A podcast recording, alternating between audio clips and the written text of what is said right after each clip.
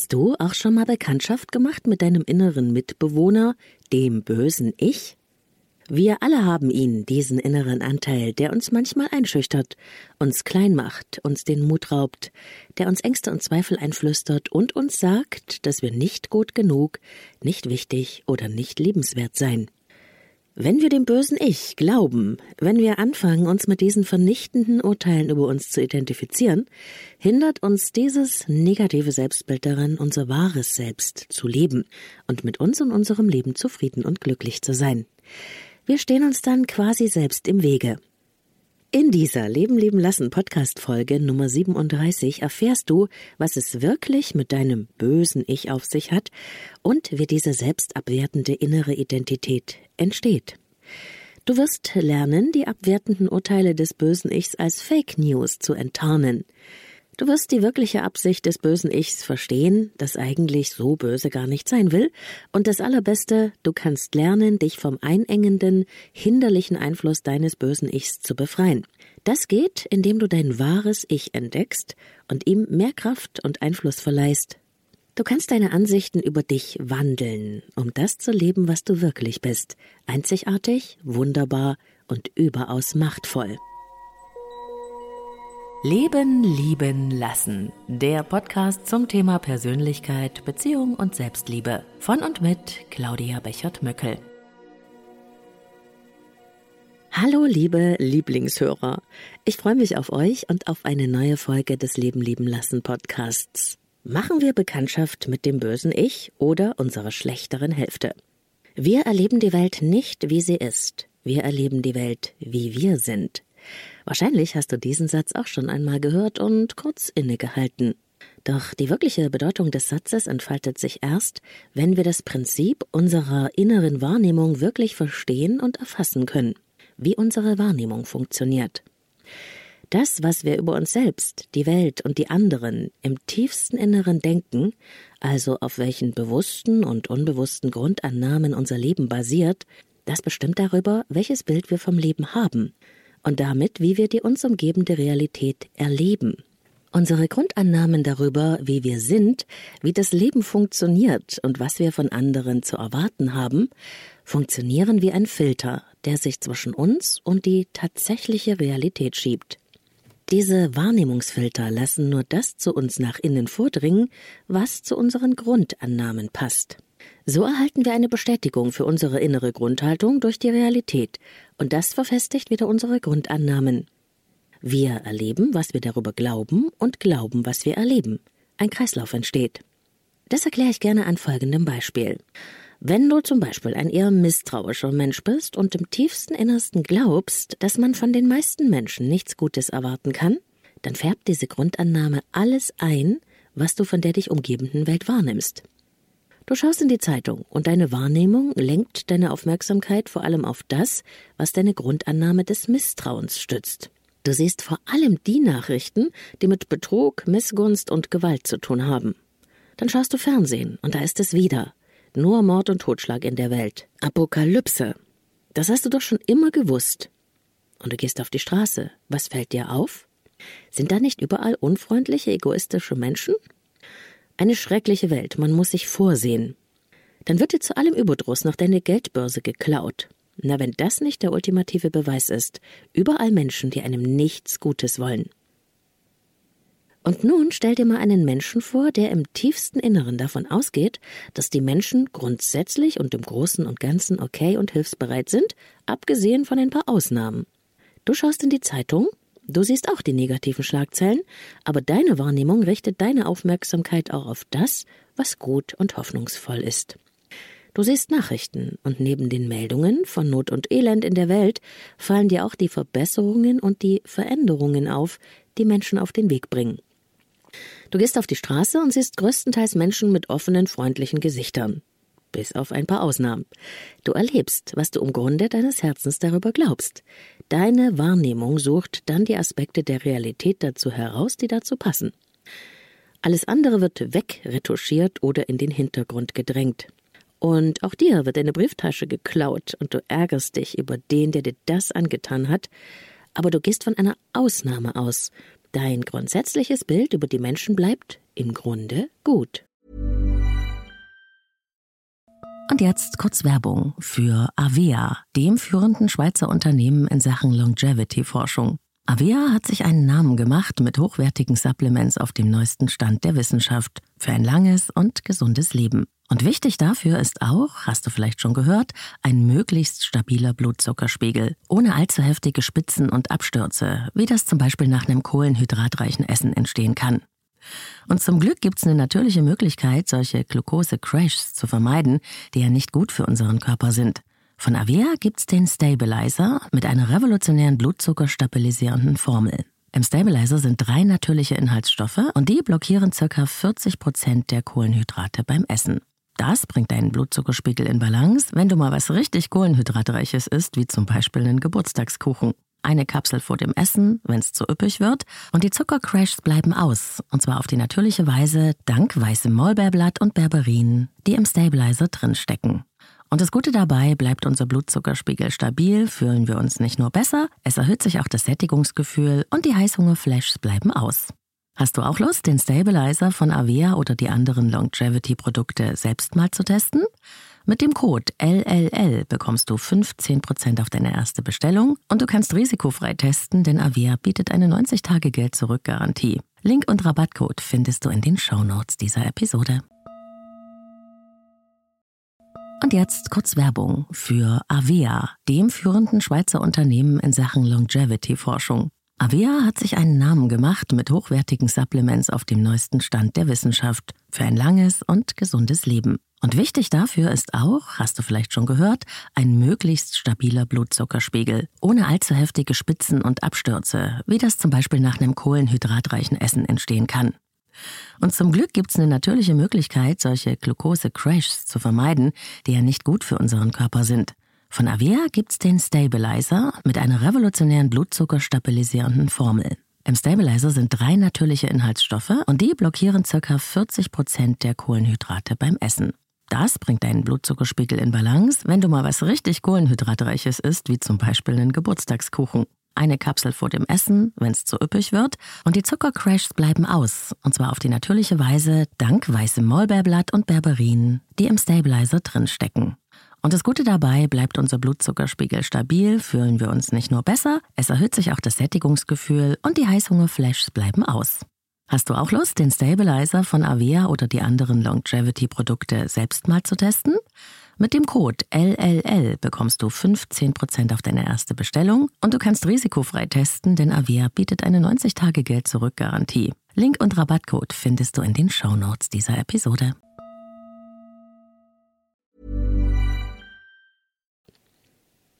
Dieses kleine Gedankenexperiment zeigt die unglaublich wirkmächtige Kraft unseres inneren Glaubenssystems. Nun stell dir einmal vor, dass das, was du über dich denkst, zum Beispiel ich bin nicht gut genug, zwar ein Glaubenssatz ist, den du für wahr hältst und für den du auch glaubst, Beweise zu haben, aber vielleicht ist das gar nicht die Wahrheit, sondern eine Lüge und du weißt es gar nicht? Was glaubst du, was passiert? Richtig.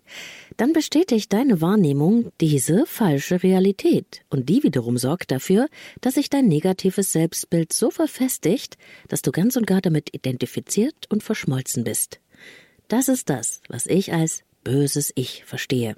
Und du kannst mir glauben, jeder von uns hat so einen fiesen inneren Mitbewohner, der uns kleinmachende, einschüchternde und abwertende Urteile über uns, die Welt und die anderen einflüstert und uns daran hindert, die zu sein, die wir wirklich sein wollen und unser Leben aus der Fülle zu leben.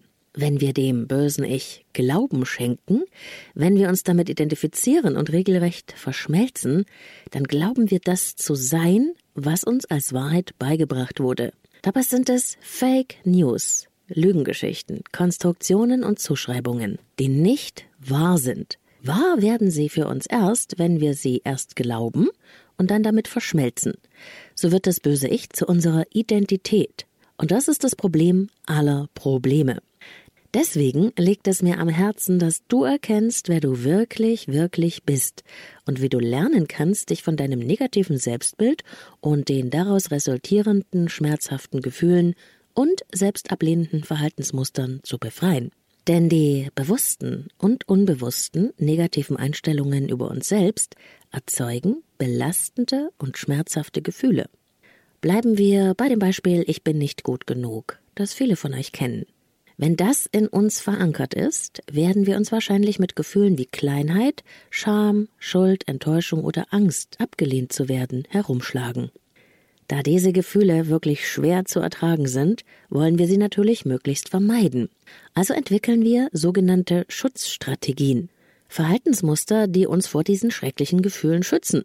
Im Falle der inneren Haltung Ich bin nicht gut genug könnte es sein, dass wir uns nichts zutrauen, nichts Neues wagen, uns nicht offen zeigen und vieles andere mehr. Wir verstecken uns, wir werden also ein Leben aus der Vermeidung führen, anstatt aus der Fülle. Der Zusammenhang zwischen innerer Einstellung, also Gedankenmustern, Gefühlen und Verhalten ist im Grunde wie ein Kreislauf, der sich immer wieder selbst erneuert. Denn wenn wir uns, wie im Beispiel beschrieben, vorsichtig zurückziehen und uns schützen, schöpfen wir unser Potenzial nicht aus. Dann schauen wir vielleicht neidvoll auf die anderen, denen scheinbar so vieles gelingt. Und welche Grundannahme, glaubst du, bestätigt sich dann? Richtig, ich bin nicht gut genug. Ein Teufelskreis. Doch es gibt auch gute Nachrichten. Denn der Kreislauf funktioniert genauso gut andersherum. Wenn wir unsere inneren Annahmen so verändern, dass wir ein positives Selbstbild entwickeln können, beeinflusst das nach dem gleichen Prinzip unsere Gefühle und dann auch unser Verhalten, was wiederum unsere positiven Grundannahmen verstärkt. Der Gegenspieler unseres bösen Ichs ist unser wahres Selbst, unser einmaliger Wesenskern, die beste Ausgabe von dem, was wir sein können sich mit diesem Wesenskern, mit dem wahren Selbst wieder neu zu verbinden und äh, den Wesenskern zur eigenen Identität zu machen, kann unser ganzes Leben verändern und es macht mich immer wieder sehr glücklich zu sehen, wenn dieser Prozess in der Zusammenarbeit mit meinen Klienten in Gang kommt. Der erste Schritt auf diesem Weg allerdings ist, das böse Ich und seine Fake News zu enttarnen, weil vieles davon sich unbewusst in uns abspielt. Machen wir das sichtbar, können wir lernen, uns davon zu distanzieren. Denn das böse Ich ist nicht, wer wir sind, egal wie lange in unserem Leben wir daran geglaubt haben. Das böse Ich ist etwas, das wir haben. Innere Kritiker, Schatten oder Schein-Ich. Dieses böse Ich hat viele Namen, je nach psychologischem Modell. Am besten du verwendest einen, der für dich am besten passt, um dein erlerntes negatives Selbstbild zu beschreiben. Hinter dem Namen innerer Kritiker versteckt es sich genauso wie hinter dem Begriff falsches Selbst oder Schein-Ich. In der Arbeit mit dem inneren Kind ist es der Aspekt des verletzten inneren Kindes, der die selbstabwertenden inneren Einstellungen, Gefühle und Schutzstrategien trägt. C.G. Jung sprach von unserem Schatten und meinte damit unsere dunkle, destruktive und zerstörerische Seite, die wir alle in uns haben, genau wie das Licht. Der Schatten ist ein Teil von uns, der integriert werden will und dessen Kraft wir für uns nutzen können. Aber wenn wir ihm die alleinige Führung überlassen, wird unser Leben vermeidend, reduziert und destruktiv. Ich finde das Bild vom Schatten ganz wunderbar, um die Macht des bösen Ichs zu beschreiben. Seine negativen Urteile und Annahmen wirken wie eine Nebelwand, die sich zwischen uns und die Realität schiebt. Der dunkle Nebel wirft schreckliche Schatten auf die Realität. Wir nehmen sie als dunkel und sehr verzerrt wahr, halten aber dieses Bild für real. Wir fühlen uns dann mit dem Schatten verbunden und vergessen, wer wir wirklich sind. Strahlend, einzigartig und unglaublich kraftvoll. Wie entsteht dieses negative innere Selbstbild und warum identifizieren wir uns mit diesem bösen Ich so stark? Eine spannende Frage, deren Ursprung wie so vieles in unserem Leben in unseren ersten Lebensjahren, also in unserer Prägungsphase zu suchen ist. Wenn wir auf die Welt kommen, haben wir noch kein gedankliches Konzept darüber, wer wir sind und wie, wie die Welt ist und wer die anderen und wie man es in dieser Welt macht, um dazuzugehören und ein Teil davon zu sein.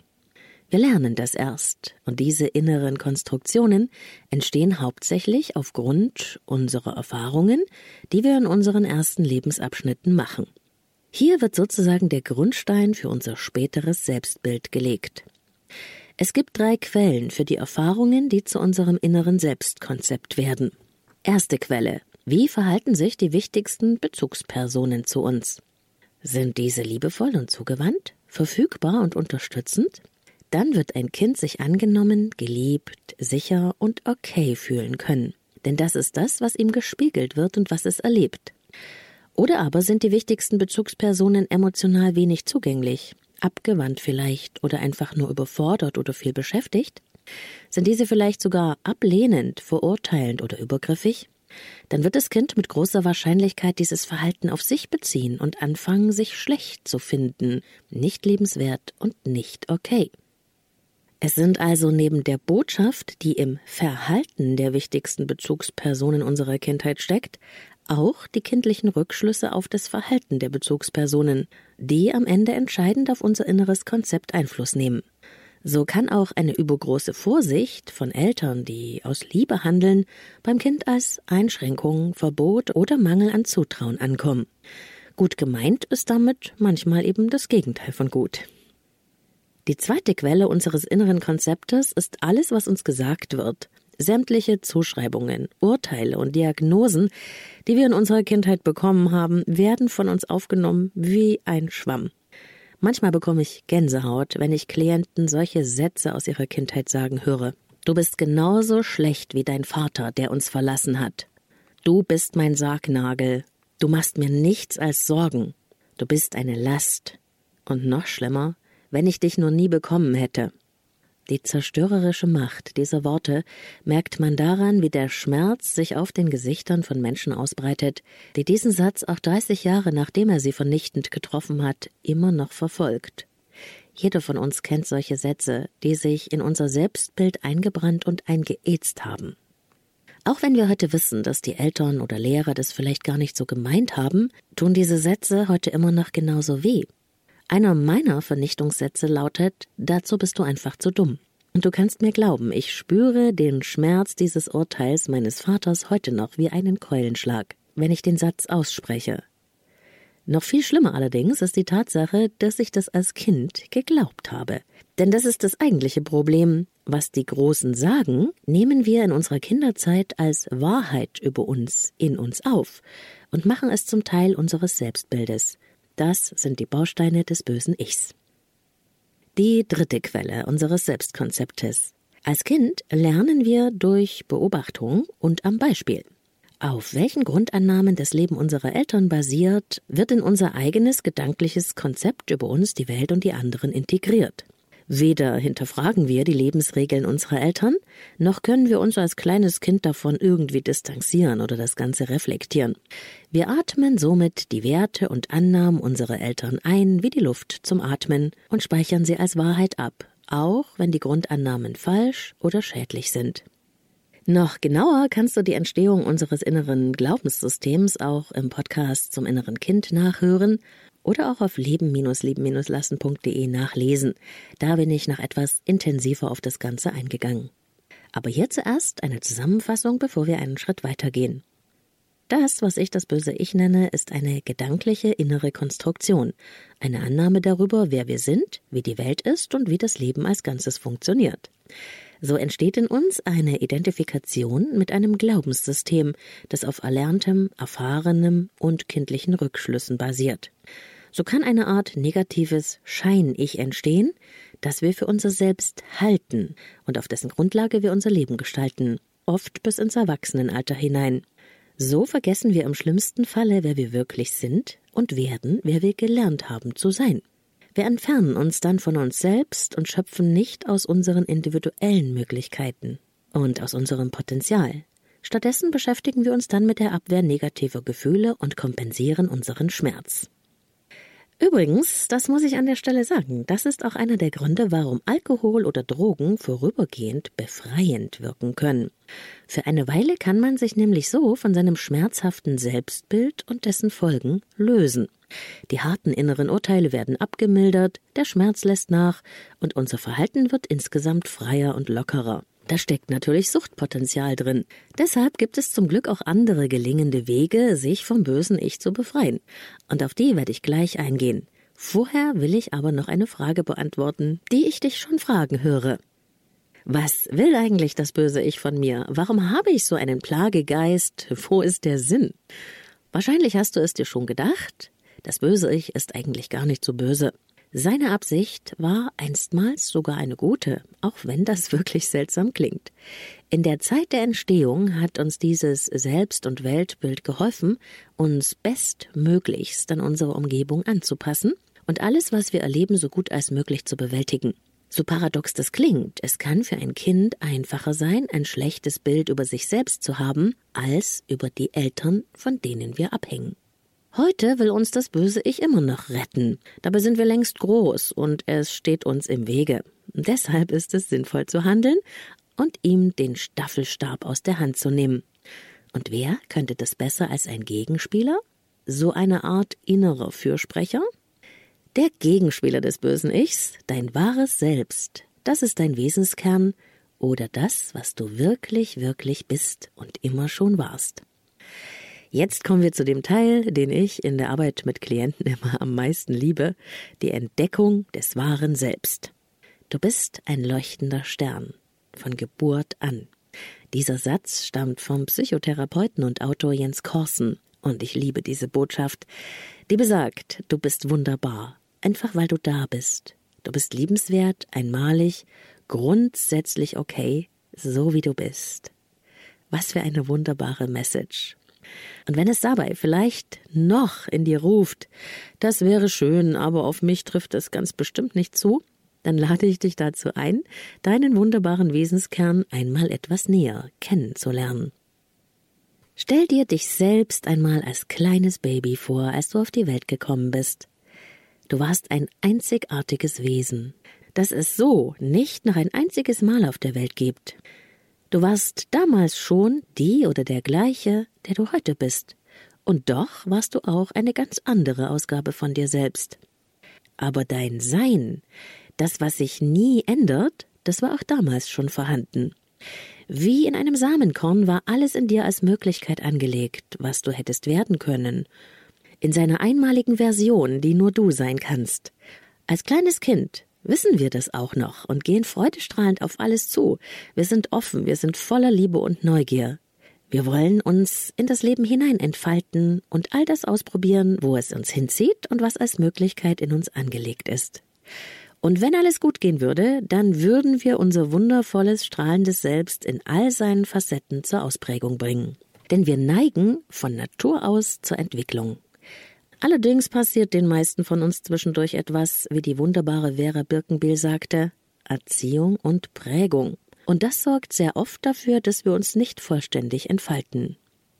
Wie schon beschrieben, lernen wir in mehr oder weniger starkem Ausmaß, was richtig ist und was falsch, dass wir vielleicht doch nicht gut sind, wenn wir bestimmte Dinge tun. Das alles erfahren wir durch Spiegelung, Prägung oder Übertragung. Und von da an bekommt das böse Ich Macht über uns. Wir glauben so zu sein, wie es uns gesagt wird. Die Spirale von Schmerz und Vermeidungsverhalten setzt sich in Gang. Wir entfernen uns, im schlechtesten Falle, vom wahren Selbst, sehen die Welt durch den Schatten der negativen Annahmen und bleiben hinter unseren Möglichkeiten. Stattdessen passen wir uns an, wollen perfekt und geliebt sein und verstecken unsere Kleinheitsgefühle und unseren Schmerz, die Schuld, nicht richtig zu sein, und die Scham, dass wir so ungenügend sind. Mal ehrlich, wie viele Menschen kennst du, die damit beschäftigt sind, ein Schein-Ich hervorzukehren, damit ja niemand sieht, wie schlecht es ihnen hinter der Fassade geht? Das ist Schmerzvermeidung. Ich wünschte manchmal, dass meine Klienten sich mal mit meinen Augen sehen. Ich arbeite nämlich sehr oft mit Menschen, die ganz und gar wunderbar sind, wunderschön, erfolgreich in ihren Jobs, klug und auch noch geistreich. Von außen kann man das sehen, aber sie selbst sehen ein anderes Bild von sich, ein verzerrtes. Ihr böses Ich lässt sie gar nicht erkennen, wie sie wirklich sind. Sie sehen in sich oft eine Ansammlung von Fehlern und Unzulänglichkeiten. Ihr Mängelzoom, wie die Psychologin und Autorin Stefanie Stahl das nennt, wird durch ihr negatives Zerrbild angefeuert. Sie sind vollkommen identifiziert mit ihrer Selbstablehnung und geben sich umso mehr Mühe, perfekt zu erscheinen nach außen. Was für eine Quälerei. Deshalb ist der nächste Schritt so wichtig. Wie du lernen kannst, die alten Identifikationen aufzulösen, um die beste Ausgabe deiner selbst zu werden, Übungen und Anleitungen. Stell dir mal vor, jemand macht dir ein unerwartetes Kompliment. Etwa so. Vielen herzlichen Dank für deine Hilfe. Du bist wirklich ein ganz besonders herzlicher, empathischer und wunderbarer Mensch. Danke, dass es dich gibt. Na, ganz ehrlich, was wäre deine erste innere Reaktion? Würde dein Herz hüpfen? Würde es Ja in dir sagen? Könntest du das Kompliment annehmen und mit einem Leuchten in den Augen beantworten? Oder wärst du innerlich erschrocken und äußerlich überfordert? Würde es in dir denken, Hilfe, sie oder er muss sich irren, ich doch nicht, wenn die mich wirklich kennen würden. Ich sage es dir ehrlich, früher bin ich aus solchen Situationen geflohen. Es war mir mega peinlich und innen hat es Nein und Hilfe gerufen. Ein deutliches Zeichen der Identifizierung mit dem bösen Ich, die ich inzwischen weitestgehend überwunden habe. Solche Situationen sind der perfekte Hinweisgeber auf dein inneres Selbst und Weltbild. In diesen Momenten kannst du dich ertappen. Du siehst praktisch das böse Ich bei der Arbeit. Schritt 1. Beobachte deine Gedanken und Reaktionen. Wechsle in die Beobachterperspektive und ertappe dich bei deinen selbstablehnenden Gedanken. Erkunde in den verschiedensten Situationen die hinter den negativen Gefühlen verborgene innere Haltung und notiere sie. Tu dabei so, als wärst du eine Forscherin oder ein Forscher. Aha, da ist wieder so ein selbstabwertender Gedanke, jetzt hab ich dich, könnte die Haltung bei der Erforschung sein. Ein Beispiel. Eine Freundin meldet sich nicht mehr, obwohl du schon dreimal angerufen hast. Dein Gefühl, das du nun spürst, ist vielleicht Trauer oder Enttäuschung oder auch Wut oder Verlustangst. Welcher Gedanke, welche innere Haltung verbirgt sich aber hinter dem Gefühl? Was bedeutet es für dich, dass sie sich nicht meldet? Vielleicht denkt es automatisch in dir, sie will nichts mehr mit mir zu tun haben oder sie ist mir böse. Und wenn du das glaubst, was sagt das dann über dich aus? Jetzt kommst du der Botschaft des bösen Ichs auf die Spur, die lauten könnte Ich bin nicht wichtig oder Ich werde im Stich gelassen oder auch Ich bin nicht liebenswert oder gut genug. Das ist der wahre Grund, warum du leidest. Du reagierst nicht auf das wirkliche Verhalten deiner Freundin, sondern auf deine Bewertung der Situation und das, was das über dich aussagt, beziehungsweise was du glaubst, was das über dich aussagt. Und diese Botschaften des bösen Ichs gilt es zu enttarnen. Schreib sie auf, erkunde, was hinter den negativen Gefühlen liegt. Um dir das etwas einfacher zu machen für den Anfang, findest du auf der Artikelseite zum Podcast auf www.leben-leben-lassen.de ein Arbeitsblatt als PDF zum Download, das dir bei der Erkundung deiner selbst ablehnenden Gedankenmuster hilft. Schritt 2. Mach dir klar, dass dein Gedanke ich halte mich hier an das Beispiel, ich bin nicht gut genug, nur eine Annahme ist, die du als Wahrheit akzeptierst und die aus dem Selbstablehnungsprogramm des bösen Ichs kommt. Wie könnte man die Situation noch bewerten? Wie würdest du über deine sich nicht meldende Freundin denken, wenn du über dich glauben würdest, ich bin okay, so wie ich bin? Was würde sich ändern in deinen Gefühlen und in deinem Verhalten? Schreibe das auf und erlaube dir, dein negatives Selbstbild auf diese Weise in Frage zu stellen. Wenn du dich das traust, schaffst du den Schritt in die Distanzierung. Schritt 3. Finde eine passende Übersetzung für deine negativen Glaubenssätze. Aus Ich bin nicht gut genug könnte nun werden Ich bin ganz und gar wunderbar oder Ich bin gut genug, so wie ich bin. Such dir eine Übersetzung, die sich für dich stimmig anfühlt das finde ich sehr wichtig. Schreibe auch diese Übersetzung auf. Das Arbeitsblatt, wie gesagt, bietet sich hervorragend dafür an. Schritt Nummer 4. Ich zeige dir eine kleine Übung, wie du die negativen Glaubenssätze schrumpfen kannst und die positiven verstärkst. Im Coaching verwende ich natürlich dafür eine Vielzahl von Methoden, aber bereits mit dieser einen wirst du etwas Erstaunliches bemerken. Bitte mach diese Übung nicht beim Autofahren oder in Situationen, in denen du Aufmerksamkeit brauchst. Stell dir einmal eine Situation vor, in der du schon einmal sehr intensiv mit deinem bösen Ich verschmolzen warst und dein Nicht-Okay-Gefühl sehr intensiv gespürt hast. Schließe deine Augen, wenn du gerade kannst, und stell dir die Situation vor, in der du dich klein, hilflos, überfordert oder abgewiesen gefühlt hast. Sieh diese Situation wie auf einem inneren Bild. Was siehst du? Welche Menschen sind bei dir? Was passiert in dieser Szene? Wie fühlt es sich an? Ist es hell oder dunkel auf diesem Bild? Stell dir nun vor, wie du dieses Bild an eine Wand vor dir hängst und ihm einen Rahmen gibst in einer Farbe, die du überhaupt nicht leiden kannst. Ein schrecklicher Rahmen für ein schreckliches Bild. Schau dir die traurige Szene an, mit dem potthässlichen Rahmen, und stell dir nun vor, wie du das Bild vor deinem inneren Auge schrumpfen lässt. Immer kleiner wird es, kleiner und kleiner es schrumpft immer mehr. Du kannst zusehen, wie es nur noch halb so groß ist, und lässt es weiter schrumpfen. Und mit dem schrumpfenden Bild verschwinden auch nach und nach die schmerzhaften Gefühle. Jetzt ist das Bild nur noch ein winziger Punkt. Und jetzt, schwupp, ist es verschwunden. Dreh dich jetzt in Gedanken um und stell dir ein anderes Bild vor, das an der Wand gegenüber hängt. Darauf siehst du dich selbst, strahlend und glücklich, weil du denkst, ich bin okay, so wie ich bin. Sieh dich an auf diesem Bild, wie gut es dir geht, welche Freude, Leichtigkeit und welches Glück dich durchströmt. Was siehst du? Wie ist deine Körperhaltung auf diesem Bild? Was tust du in dieser Situation? Welche Menschen sind um dich herum? Welche Farben? Mal dir dein Ich bin okay, so wie ich bin Bild in deiner Fantasie ganz, ganz deutlich aus.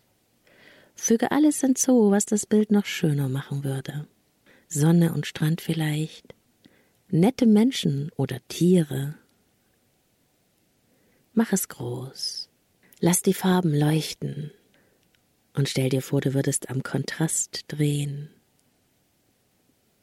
Gib diesem Bild einen Rahmen deiner Wahl und lass es nun immer größer vor deinem inneren Auge werden.